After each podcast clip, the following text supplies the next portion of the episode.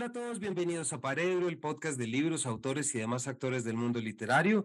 Hoy llegamos a nuestro capítulo 60, el último de nuestra temporada. Hemos estado trayéndoles de manera semanal prácticamente a lo largo de este 2022 libros, entrevistas, invitaciones sobre todo a leer. Aquí nos gusta mucho invitar, aquí nos gusta mucho promover a leer. Así es que estamos hoy de cierre, no del todo tristes, debo decirlo, porque contamos con un invitado de lujo con los que vale la pena despedirse, así sea para volver a vernos durante unos meses con una última novela que nos dará mucho de qué hablar de manera muy sabrosa, pero sobre todo también un invitado que en esta casa seguimos mucho eh, desde sus actividades literarias como editoriales, hemos leído mucho y bueno, eh, siempre estamos en primera fila. Así que sin mayores preámbulos, bienvenido de nuevo a Paredro, Héctor. Gracias, muchas gracias, Camilo. Encantado de volver a Paredro. Es un espacio muy bonito el que has logrado construir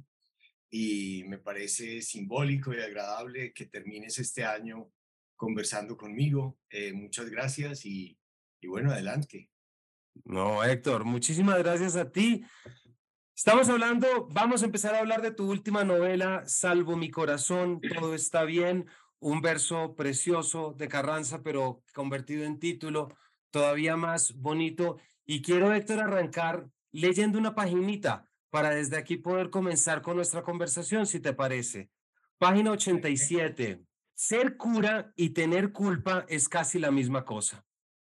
Ninguno de nosotros está a la altura de lo que se nos pide, que es, salvo muy pocos casos de verdaderos santos, imposible.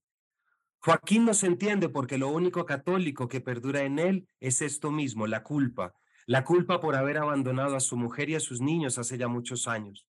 Pero dicho esto, creo que los laicos, los que viven en el siglo, los que nacen, crecen, se reproducen y mueren, nunca acaban de entendernos a nosotros los sacerdotes. Los presbíteros, que es la palabra precisa para designarnos, ese grupo que decide apartarse del mundo nacer, crecer, curar y morir sin reproducirse, entregados de corazón y de voluntad a un placer que quienes no pertenecen a nuestra categoría no conocen, la continencia. Héctor, ¿en qué momento tomas la decisión de embarcarte en la escritura de una novela para poder meternos? Ahorita voy a dar mis eh, palabras que más me gustan, pero para meternos de lleno en la interioridad de un sacerdote, de un presbítero, en este caso, por supuesto, Luis Córdoba. Pero antes del personaje histórico, me interesa saber de tu parte, ¿en qué momento encuentras en un personaje así una fascinación que te lleva a escribir esta novela de 350 páginas? Bueno, Camilo, eh, yo creo que eso lo descubrí hace muchos años, lo descubrí cuando cuando conocí la historia de Luis Alberto Álvarez, cuando lo conocí a él y me pareció tan simpático, tan sabio, tan bueno, tan agradable, pero sobre todo cuando su vida se transformó al final con una enfermedad muy grave, con el requisito para poder seguir viviendo de tenerse que trasplantar el corazón y con la casualidad de que él se fuera a vivir a una casa que curiosamente era la casa que yo mismo había abandonado hacía pocos meses. Entonces, para mí fue muy raro que un cura se fuera a vivir a mi casa, que ocupara mi puesto en la mesa, que se convirtiera de repente como en el padre de mis hijos, que eran muy chiquitos, y como en la esposa de la que había sido mi esposa durante 11 años. Eh, era un amigo de los dos, tanto de mi esposa como mío, era mejor padre que yo y era padre en el sentido de sacerdote. Entonces yo siempre vi en esas circunstancias como raras de, la vida, yo vi como la semilla de una historia que algún día tenía que contar. Eh, yo no sabía cómo se iba a desarrollar esa historia, yo no sabía cómo le iba a ir a Luis en su trasplante de corazón, pero era muy extraño que él se sintiera tan a gusto en el mismo sitio donde, yo me sentía tan mal, tan a disgusto, en el mismo sitio donde yo, es decir, yo me había ido de la casa harto del matrimonio, aburrido de la vida tradicional, pequeño burguesa, mm, común y corriente. Yo quería ser una persona muy distinta, muy alternativa. Yo quería vivir amoríos, amores por fuera de la casa. Los niños me estorbaban para escribir, no les veía mucha gracia, todo me parecía poca cosa. Y este cura, en cambio, estaba radiante en mi casa. Él me decía, pero ¿cómo, cómo te puedes haber ido de acá? Esto es una dicha, esto es maravilloso, estos niños son increíbles, estos niños producen una felicidad increíble, la empleada hace una comida maravillosa, yo estoy aquí mejorando, en fin, ahí, ahí yo creo que surgió la historia. Los, yo digo que las novelas crecen despacio, como los árboles, y de repente uno, sin saber cómo el árbol ya está más grande, ya más crecido, dice, bueno, ya, por aquí es, esto es y la novela sale. Eso yo creo que tú me lo entiendes muy bien. Claro que sí, Héctor. Muchísimas gracias por contarnos esto también de, desde, donde, desde donde viene. Estamos frente, prácticamente es la vida de este sacerdote, ¿cierto? Tu novela, Héctor Luis Córdoba, con personaje Joaquín, que es quien escribe, que al final se delata, pero también está Aurelio, que es el otro sacerdote, mejor dicho. Estamos en un ambiente en el cual yo creo que visitamos gran parte de algo muy importante que no solamente ocurrió en Medellín desde la cultura y desde la educación, sino yo lo leí siempre, Héctor, como la reivindicación por los tiempos y las malas noticias que se reciben de tantos, pero la reivindicación de una estética y de una, de una sensibilidad sacerdotal, cosa que disfruté muchísimo a lo largo de la novela y que tú empiezas a organizar, si se quiere, Héctor, desde una metáfora tan difícil como bella, que es la metáfora del corazón. Pero esta metáfora no solamente tiene algo poético, sino que también tiene algo vital para ti, que también ocurrió a lo largo de la escritura de esta novela. Es decir, hay otro elemento biográfico y que tiene que ver también con algo que te ocurrió a ti, también una condición cardíaca que me imagino que también impulsó parte de la escritura. Sí, bueno, en realidad la, la idea de la novela es muy anterior a mi, a mi problema cardíaco. Eh, yo tengo borradores de esta novela del año 13, del año 14, eh, una novela que se llamaba, en mis, se llama en mis archivos simplemente El Gordo. Había unos archivos pues ahí guardados en, en carpetas que se llaman El Gordo y son intentos, intentos de escribir esa novela, semillas de esa novela. El hecho de que fuera sacerdote, pues para mí era muy raro porque yo soy ateo yo no soy ateo militante, pero sí soy un ateo muy convencido. Soy anticlerical, en general he tratado muy mal a la Iglesia Católica. Es una institución a la que pues la he criticado muchísimo. Pero esta es también una novela de, de la pandemia, una novela de la enfermedad, una novela en la que me sentí cómodo porque todos estábamos, creo yo, en una condición de encierro en una casa por miedo a una enfermedad, que es un poco la situación del gordo, está encerrado, no puede caminar, no puede salir, tiene que estar encerrado en una casa, como el, como el corazón está encerrado en el cuerpo, su vida está en peligro y ahí, me sentía yo cómodo. Yo estaba escribiendo una novela mucho más política, mucho más de acción, con, con narcotraficantes, con periodistas perseguidos, en fin, y yo en esa novela me sentí muy incómodo en la pandemia y en cambio con esta vieja idea me sentí muy cómodo por un motivo adicional y es que mi mamá, muy, muy católica, se estaba deteriorando muy rápidamente durante la pandemia. Y ella, eh, niña huérfana de padre, el papá de ella era ingeniero y se mató construyendo una carretera eh, por Boyacá, eh, quedó huérfana a los cinco años y a ella la criaron dos tíos sacerdotes. Entonces ella eh, pues sufría mucho con todas estas historias de curas recientes que son siempre de curas pedófilos, pederastas, de curas perversos que tocan a los niños y bueno, y todas esas historias que son, cuando un cura aparece hoy en día en un libro, pues siempre es un cura perverso. Eh, entonces yo dije, bueno, pero yo conozco un cura muy, sí. por, eso por eso reivindicación, gracias, sí. Le voy a escribir una novela a mi mamá, como que ella quede contenta con este cura porque lo puedo hacer y me sale espontáneo, porque yo quise mucho a Luis Alberto. Y entonces, nada, fue saliendo, fue saliendo como con cierta facilidad el tema. Eh, yo de todas maneras estudié en un colegio de curas, estudié en un colegio religioso. Eh, la religión católica siempre me ha interesado como un fenómeno cultural, eh, pues que ha sobrevivido más de dos milenios y eso algo significará. Y en fin, también hay personajes curas de la literatura universal que me interesan, como el personaje del cura que deja de creer en Unamuno, que es eh, San Manuel Bueno Mártir, o el cura de un cura de un cura de rural de Bernanos. También hay películas, en fin, eh, el cura no deja de ser una figura para mí interesante también en un país como Colombia, a pesar de que esté tan pasado de moda como el corazón, o incluso más pasado de moda que el corazón. pues le va ahorita esto, Héctor. Si apoyamos la cabeza sobre el pecho de la persona amada, y este ha de ser uno de los actos humanos más antiguos, además de la agradable sensación de la piel y del calor, a pesar del aroma irrepetible que emana quien amamos, de repente se oyen esos latidos rítmicos, ese pequeño motor que es la muestra de que estamos vivos. Nadie lo recuerda, pero sin duda la primera experiencia auditiva de todos los vivíparos es esa misma palpitación grave, oscura, doble, cavernosa. En la tibia piscina del líquido amniótico, ese constante tambor de carne tiene que producir sosiego.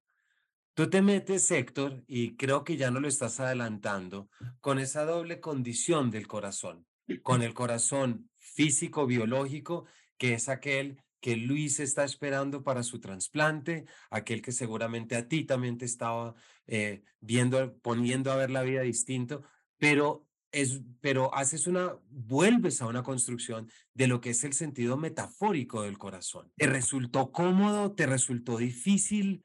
Porque yo es que valoro mucho estos intentos de volver a recuperar estos símbolos, en verdad, como el corazón o como el amor, o volver a la historia del amor. Siento que es muy importante, pero me intriga saber si estuviste cómodo con esto o te, o te, o te generó algún tipo de, de reto adicional en algún momento? Bueno, al principio de la novela, eh, lo que yo tenía era un soplo, que pues un soplo, todo el mundo tiene un soplo, más o menos. No es, no es una cosa muy grave. Eh, pero eh, cuando ya la novela iba por la mitad y cuando yo había sobre todo investigado sobre el tema del trasplante, cómo se hace un trasplante, eh, cuál es el tipo de donante que le sirve a alguien que está esperando un trasplante, cómo funciona eso, cómo es la operación. Me, tenía que documentarme sobre el trasplante de corazón, que es ya una cosa muy interesante, porque es, como todos saben, pues algo muy reciente, algo que tiene, que exige una redefinición de la muerte, porque para poder hacer trasplantes de corazón, sobre todo, eh, hay que pues hay que tener a alguien cuyo corazón no se haya detenido. Uno no puede, no puede esperar a que alguien se muera en el sentido de que se le pare el corazón y deje de respirar para poder trasplantar un corazón. Es un corazón así no sirve. Y entonces es muy interesante cómo eh, la medicina ha tenido que redefinir la muerte como muerte encefálica o muerte cerebral para poder sacar corazones de personas que respiran y palpitan. Eh, pero en algunas culturas, por ejemplo en el Japón, eh, esto se demoró muchísimo porque para ellos, mientras alguien esté palpitando, mientras un corazón esté palpitando, la persona está viva. Eh, ellos llegaron al trasplante de corazón mucho más tarde.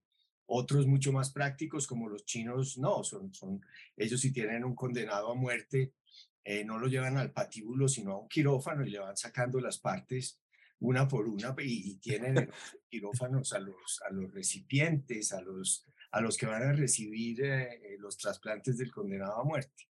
Pero en fin, eh, definir qué es la vida y la muerte era interesante. Pero bueno, cuando ya llevo la mitad de la novela, me enfermo yo también del corazón. Me dicen que tengo una estenosis aórtica, que es como la válvula aórtica, que es por donde sale finalmente la sangre oxigenada hacia todo el cuerpo e incluso hacia el mismo corazón por las coronarias. Eh, y me dicen, no, usted hay que operarlo. Eh, yo, bueno, ya eso es, eso es como una inmersión en mi propia historia un poco excesiva. Es como si uno está escribiendo sobre un alcohólico y se dedica a beber. eh, que tal vez no es lo más recomendable. Puede que tener siquiera una borrachera sea bueno para entender bien al alcohólico. Que uno está escribiendo una novela al estilo de Malcolm Lowry, que creo que escribió Bajo el Volcán Borracho, eh, pero, pero no, es, no es absolutamente necesario. Entonces yo pedí un mes de plazo, yo dije, bueno, voy a terminar esta novela, sea como sea, porque, porque el 2% de los pacientes se mueren en esta operación de cambio de válvula y otro 2%, 2 puede quedar idiota o más idiota. Entonces, entonces pedí un mes, la terminé a las patadas, bueno, pues lo mejor que pude y, ya, y, se la mandé a mi agente en Alemania.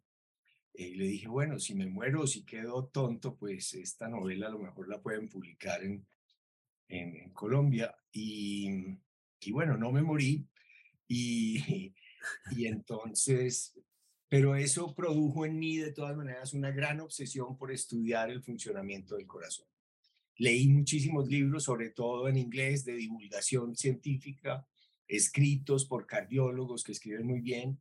No encontré buenos libros en español que explicaran el funcionamiento del, del, corazón y por eso la novela tiene algunos capítulos en los que el funcionamiento del corazón, eh, pues cosas curiosas que, que descubrí sobre el corazón son importantes, con la salvedad de que a los lectores les digo que si no les interesa, pues se pueden saltar esos capítulos más puramente médicos. Pero a mí me parece que a cualquiera que, que, que, se ponga la mano en el corazón en el sentido no figurado, sino literal, le debería interesar cómo es que funciona esa bomba del cuerpo, esa mulita de carga que nos mantiene vivos durante toda la vida. Leo otra página, Héctor.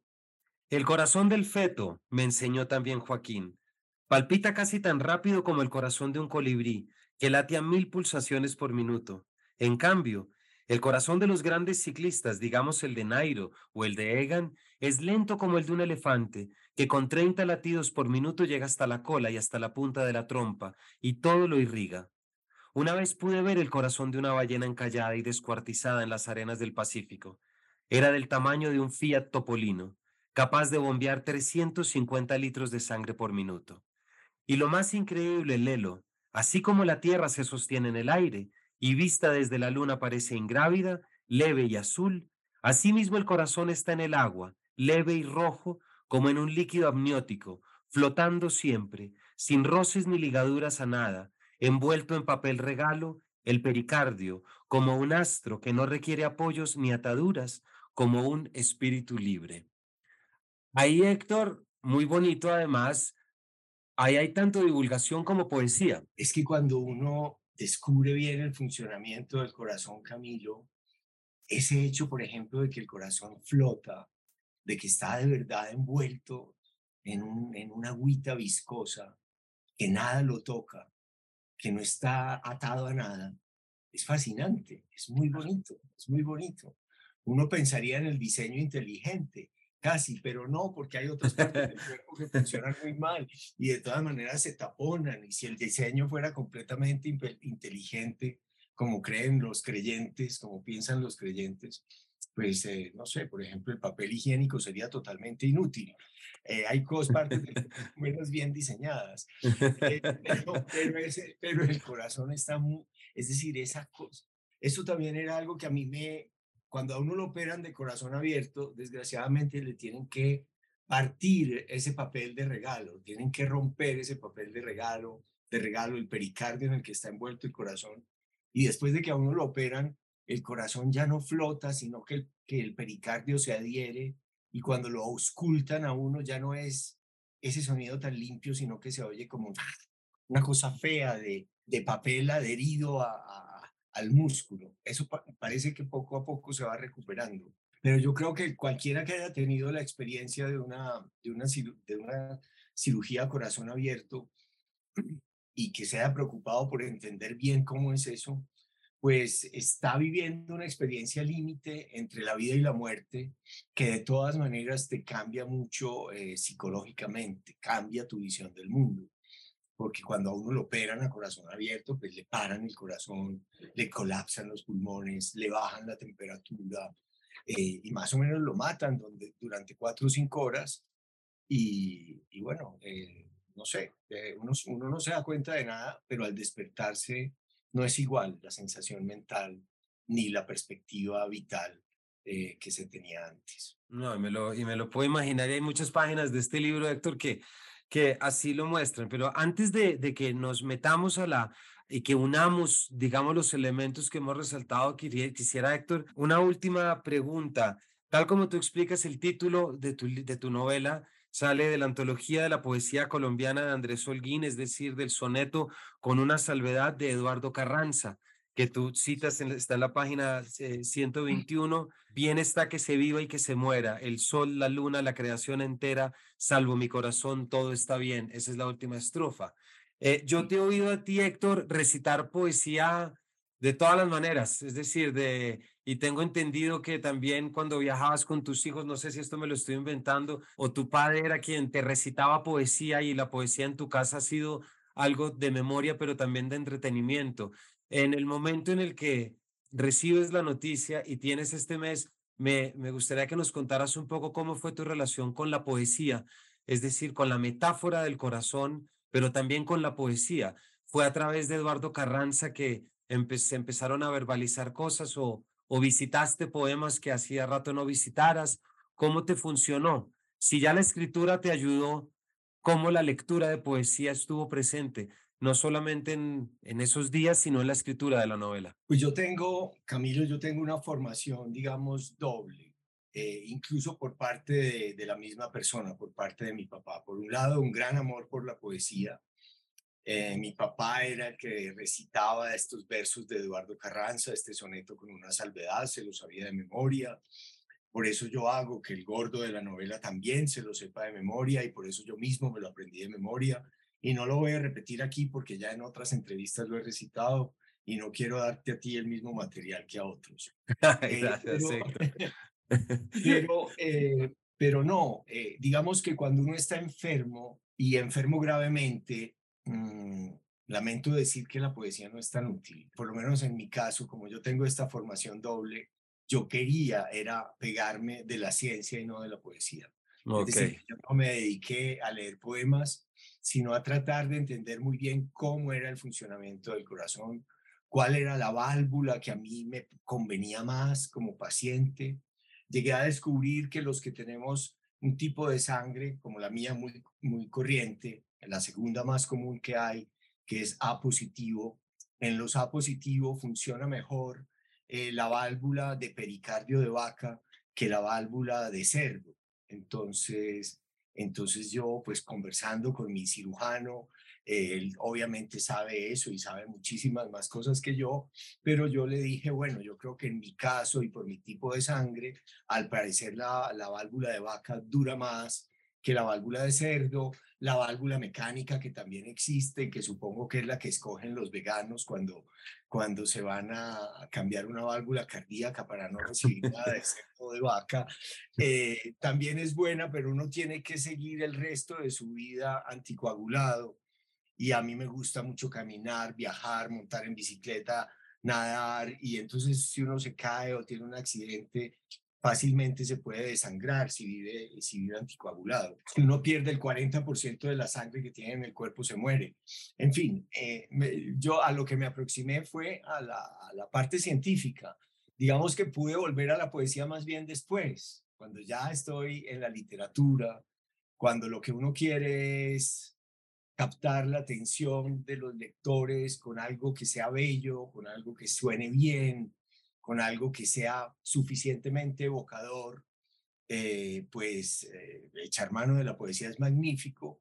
Y, leí, leí, muchos poetas. Al final del libro eh, les agradezco a muchos poetas que cito con comillas y sin comillas a lo largo del libro.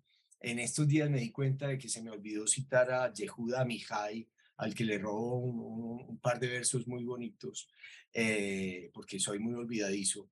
Y, digamos que en el ejercicio literario yo eh, aconsejo muchísimo la lectura de, poesía, incluso a los prosistas, porque creo que uno leyendo poesía se nutre de lo más esencial de, de lo que mejor funciona musicalmente y económicamente con las palabras.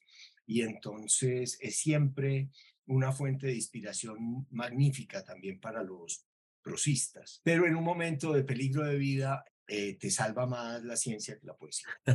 bueno, gracias por contárnoslo, Héctor.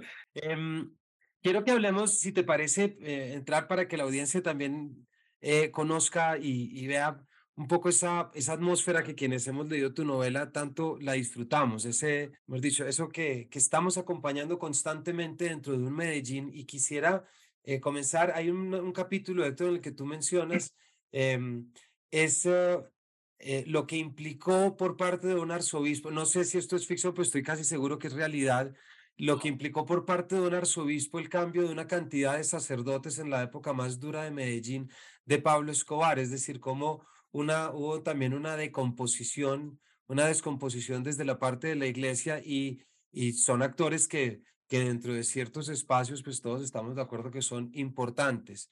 ¿Por qué menciono esto? Porque yo siento que hay algo muy valioso en tu novela que ya hemos leído, por supuesto, en otros libros, pero que es recuperar momentos históricos de Medellín a través de una sensibilidad. Y yo creo que aquí hay algo muy importante entre la educación y el sacerdocio. Estamos hablando de dos. Eh, Luis Cardoso no es solamente, perdón, Luis Córdoba, perdón, es profesor, pero también es crítico de cine, fue director de cine, un apasionado de la ópera. Es decir, una delicia para charlar y, y un poco la sensibilidad poética y artística como uno siempre la ha imaginado en alguien ávido de encuentros trascendentes. ¿Cómo te resultó eh, empezar a retratar ya desde una perspectiva histórica propiamente dicha todo lo que fue el sacerdocio en el que te metes de Medellín? Porque es que hay desde películas hasta ópera a morir. Sí, Camilo, pues para mí era, era importante resaltar algo en el, en el protagonista de la novela y también en el narrador de la novela, en Aurelio, en Lelo. Y era que en una Medellín de los años 80 y 90 del siglo pasado, una Medellín degradada, corrupta, invadida de narcotraficantes, paramilitares, guerrilleros, secuestros, asesinatos, desaparecidos, bombas, terrorismo, una ciudad que era una de las más violentas del mundo, si no la más violenta del mundo, la capital mundial de la cocaína, eh, una, una ciudad que todo el mundo recuerda por sus capos mafiosos o paramilitares. En esa misma ciudad, un cura que ni siquiera se vestía de cura, un cura gordo, grande, bonachón, comelón, gozón, eh, se dedicara a a decir que la vida era maravillosa y que era maravillosa por el cine, por la música, por las películas, por las mujeres bonitas, por la comida agradable, por las grandes cantantes, por la ópera, por el melodrama, por las historias de amor, por el amor mismo, y que el único pecado que se podía cometer era no recibir la vida como un regalo y no ser muy felices en la vida, porque la vida es un don que hay que aprovechar. Y ese mensaje como tan simple caló en un montón de jóvenes. Y los mejores directores de cine de Colombia fueron influidos por el gordo, Víctor Gaviria y, Sergio Cabrera. Y grandes violinistas como Gonzalo Espina, el concertino de, las, de la Filarmónica de Medellín, fue, dijo que con nadie había aprendido más de Mozart como con el gordo, y lo tiene en su memoria. y muchas mujeres que fueron amigas de él se, se, acuerdan del gordo como de un padre que, que reemplazó a sus padres biológicos o como de una especie de novio que se les murió y las dejó viudas. Entonces, una figura como él, que, que para mí es el mejor crítico de cine que ha habido además en Colombia, las críticas de cine de Luis Alberto Álvarez, que recogió la Universidad de Antioquia en tres libros que se llaman Páginas de Cine, uno, dos y tres, yo tuve la, el, honor de, editar páginas de Cine 3 poco después de la muerte de Luis Alberto. En fin, eh, toda esta gente, eh, médicos también, médicos que lo conocieron, que lo trataron, eh, el recuerdo de, del gordo en todos ellos estaba muy vivo. Entonces, esta también, Camilo, por eso digo yo que es una novela sobre la amistad. Es una novela en la que los amigos de alguien que fue muy importante en nuestras vidas cuando ese arzobispo al que aludías perseguía, eh, perseguía todo lo bello, todo lo bueno, perseguía, era un obsesivo con el sexo, a pesar de que él probablemente era un pederasta más, era alguien obsesionado también con el comunismo y veía en cualquier cura buena persona que se pusiera blujines un peligrosísimo Camilo Torres en ciernes y entonces los, de, los bastaba que ellos se hicieran muy amigos de su comunidad de jóvenes pobres en un barrio popular para que los mandara a, la quinta porra. Eh, en fin, esa situación, ese buen recuerdo por un lado y esa pesadilla que fue ese arzobispo, eh, me parecía que en una novela sobre curas tenían que estar presentes. Entonces están presentes, están presentes transformados en, con la ficción, porque esta no es una biografía de Luis Alberto Álvarez. Exactamente. No sé, no sé qué ocurrió en esa casa, que bueno, que empecé diciendo que fue mi casa, pero no sé qué ocurrió en mi propia casa y no sé qué ocurrió en la casa de la novela cuando las puertas se cerraron y ya no Luis Alberto Álvarez, sino Luis Córdoba empieza a vivir con dos mujeres muy agradables, una italiana muy bonita y una mulata costeña encantadora, y tres niños eh, necios y fascinantes y risueños y juguetones como son los niños cuando son sanos. ¿Qué pasa realmente en su vida, en su corazón y en sus sentimientos? Muchos de los amigos me dijeron, no, eh, él me insinuó que si sobrevivía al trasplante se salía de cura, porque esta vida le estaba pareciendo muy buena esto que no había, no había probado durante 35 años de sacerdocio, le parecía maravilloso. Y él, y él, él nos insinuó que él, que si él sobrevivía ya, ya, no es que se arrepintiera de ser cura, no es que renunciara a sus creencias, no es que dejara de creer en Dios o en, o en Jesucristo o en los apóstoles o en todas esas cosas en las que creen los curas, eh, y yo no, pero lo respeto mucho, sino que no, simplemente le faltaba la mitad él había vivido como si fuera, eh, pues, dualista, de, un modo dualista desde el punto de vista filosófico, cosa que es muy cristiana. Por un lado, el cuerpo, que se degrada, se enferma, se huele, jode, duele. Y por el otro lado, el espíritu, que es perfecto y sube hacia Dios y, y, solamente se ocupa de las cosas sublimes y bonitas. Él se da cuenta cuando Darlis, la empleada, lo toca y él ni siquiera quiere que lo toquen, cuando lo toca es como si lo quemara una plancha, eh, se da cuenta de que el cuerpo, ese cuerpo que le está fallando, ese cuerpo cuyo corazón lo ha traicionado, pues tiene unas exigencias y unas dulzuras y unas delicias que es muy triste haber renunciado a él durante tanto tiempo. Ahora, lo primero que tú leíste sobre las delicias también de, de la continencia o del celibato, pues también es cierto. Lo curioso es que la gente aquí eh, le parece admirable que haya un monje budista o un monje que se retire por allá en, en países exóticos para nosotros y que entonces en el Tíbet, el, la, la, digamos que el, el célibe del Tíbet nos parece extraordinario y en cambio el célibe católico nos parece una vulgaridad y, un, y, un, y, y una, bueno, y, una cosa muy triste y un sacrificio inútil. Pero no, yo creo que hay curas que realmente viven célibes, eh, viven vírgenes con un sentido muy profundo y, muy respetable. Ahora, lo que yo no creo es que esa debiera ser una obligación de todos los curas, sino una elección de los curas que quieran realmente eh, portarse como monjes.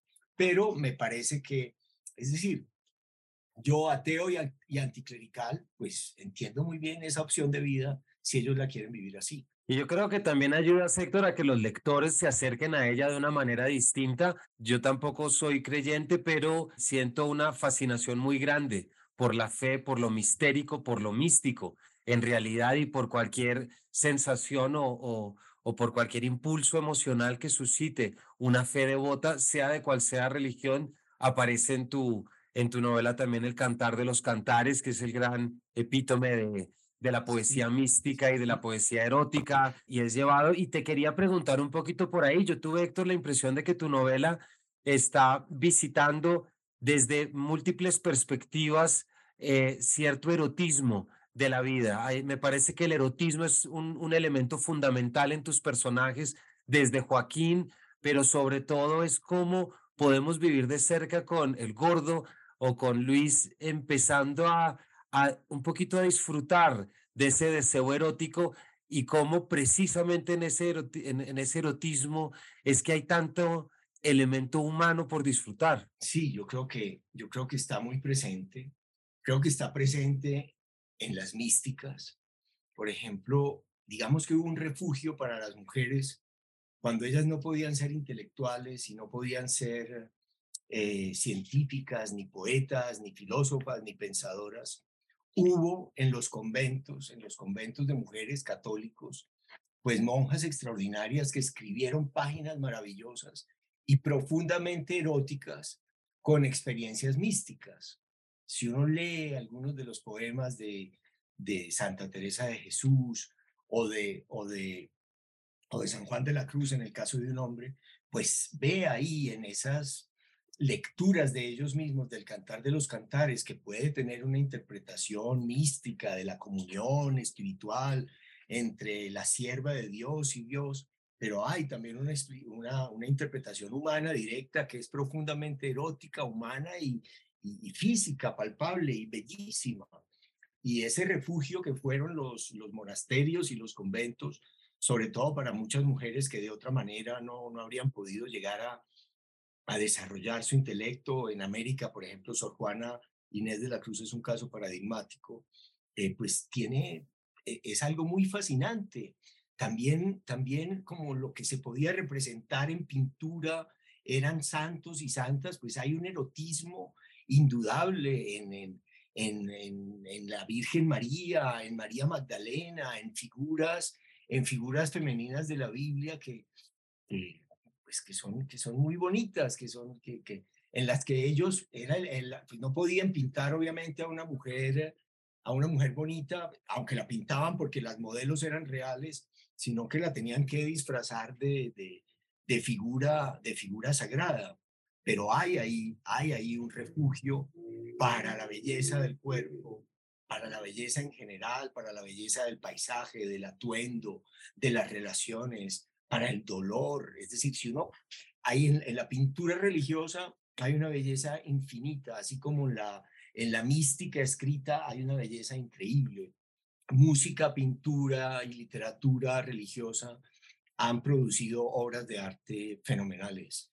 Y yo, eh, pues digamos que trato, sin abusar, creo, en este libro, de mostrar también eso, la belleza de cierta música religiosa, la belleza que puede haber en, en el Requiem de Mozart, o la belleza de las áreas, esas son más, esas son mucho más laicas y mundanas, pero, pero, pero digamos que la música lo lleva a uno muchas veces, como no hay, si no se entienden las palabras o como no hay palabras, a tener experiencias que yo llamaría muy parecidas a las experiencias místicas, de, de uno no saber por qué siente algo tan intenso e incomprensible como lo que la misma Santa Teresa de Jesús trata de describir cuando tiene sus éxtasis. Y ahí es que estoy muy de acuerdo con lo que dice Héctor, porque también está en tu novela otro, otro principio que siempre está allí, y es esas, esos eh, vasos comunicantes o canales comunicativos entre la experiencia estética y la experiencia mística. El esteta siente frente a la belleza lo mismo que el místico siente frente al encuentro de Dios y en muchos aspectos uno puede pensar en la belleza como una deidad y de hecho pues se piensa y está la caracterización. Y me parece que recordar esas esas esas combinaciones es enriquecer el mundo es dejar de empobrecerlo con el aislamiento y con y con la exclusión. Y también hay una relación muy muy cercana creo yo Camilo entre belleza y bondad.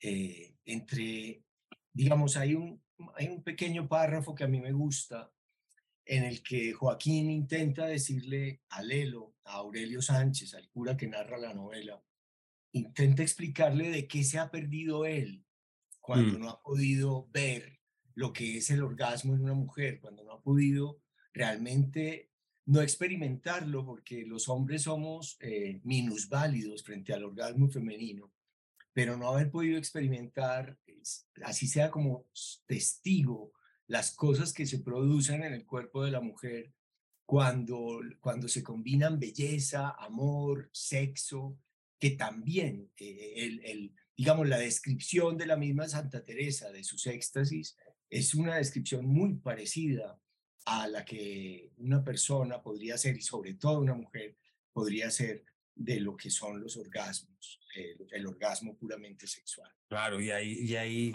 y ahí yo creo que es muy, por dicho, ahí hay una riqueza increíble. Héctor, ¿y cómo te sentiste por primera vez, si no me equivoco, en la novela utilizando códigos QR para poder oír las piezas de ópera que recomienda Luis?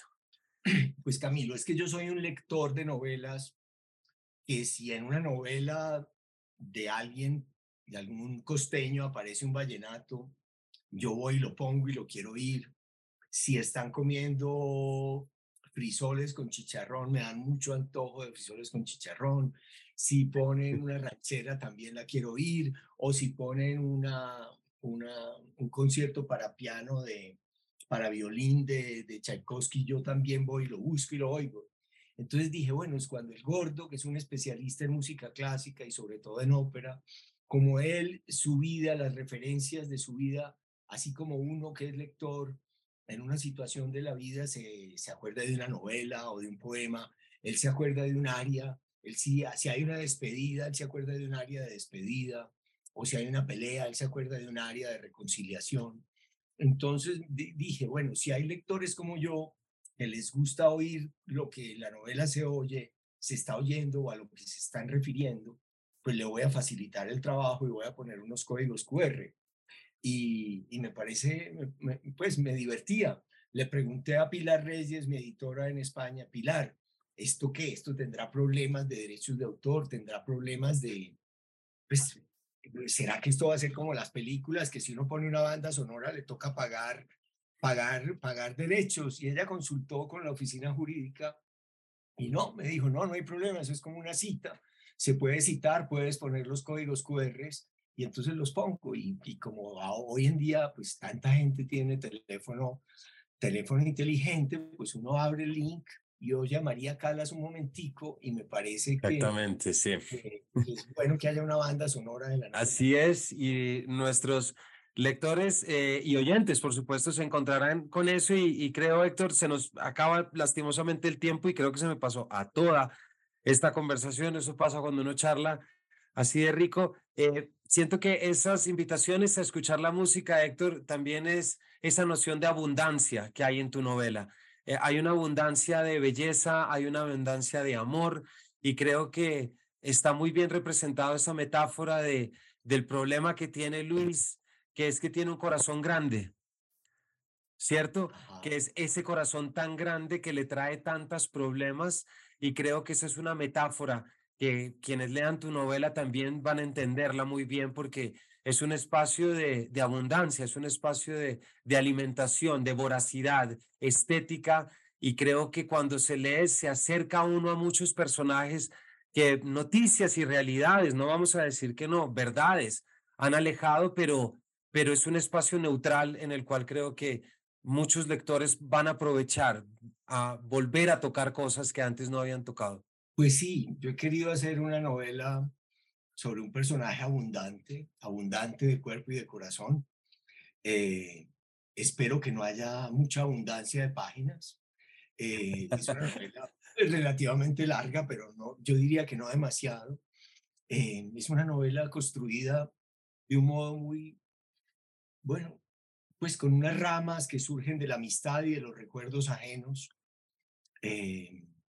Y es una novela que yo, bueno, esperaría, yo creo que le hubiera gustado a mi mamá, que era mi propósito principal y primero. Desgraciadamente ella se murió antes de que yo la terminara y poco después de mi operación de corazón. Eh, pero ahí está, yo estoy tranquilo, yo estoy contento.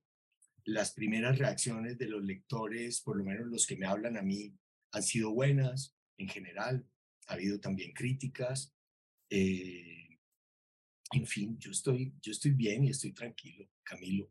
A mí me, es decir, yo he abortado muchas novelas, he dejado muchas novelas sin entregar, metidas en mi baúl de los desechos, eh, pero cuando yo publico una novela, por lo menos yo tengo que venir a un programa como el tuyo a decir que, que estoy tranquilo, que no es una novela perfecta, que eso no está a mi alcance, que no es una novela como, como la de los grandes escritores que yo más admiro, pero que sí es la mejor novela que yo pude escribir en estas circunstancias eh, de mi memoria, de mi mente, de mi corazón, de mis recuerdos y en las circunstancias de la pandemia.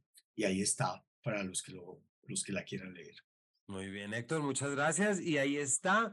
Para aquellos que todavía no saben cuál es ese regalo de Navidad, pues creo que les estamos diciendo. Y para los otros que todavía no tienen la lectura de Sembrina, pues también saben qué camino tomar para poder llegar y comprar este Salvo mi corazón, todo está bien, última novela de Héctor Abad Faciolince, publicado por Alfaguara. Héctor. Les voy, a, les voy a contar algo a los oyentes de Por favor les voy a contar algo, y es que cuando Camilo le ponga pausa a esta grabación, él y yo nos vamos a poner a hablar apasionadamente de una novela que el mismo Camilo está escribiendo y que algún día yo en Paredro, esto es una, esto es una petición que te hago, en Paredro yo te voy a entrevistar a ti sobre la novela que estás escribiendo cuando finalmente se publique.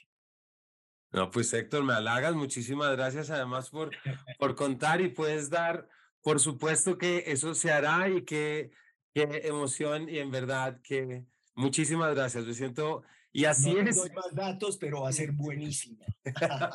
Muchas gracias, Héctor. Y así es, no, no digo que no, en cuanto, en cuanto apaguemos acá vamos a seguir. De hecho íbamos a grabar ayer y no pudimos porque nos pusimos a hablar. de la novela de por ponernos a hablar de la novela. Entonces, que se nos olvidó hablar de la mía. Bueno, un abrazo a Camilo y a los oyentes de Tu Paredro que tanto disfrutamos. Muchas gracias. Héctor, muchísimas gracias a ti por el cariño, por el programa y por lo que hacemos acá. A todos ustedes, muchísimas gracias por habernos acompañado en este 2022. Cerramos con un gran invitado y una gran charla, como pueden ver. Nos vemos el próximo año, febrero, marzo. Vendrán cosas nuevas para Paredro, además de nueva escritura, como Héctor ya nos ha adelantado, pero vendrán cosas nuevas para Paredro que eh, estaré muy contento de contarles. Por lo pronto, feliz Navidad, feliz Año Nuevo a todos y nos vemos en una próxima edición de este Paredro.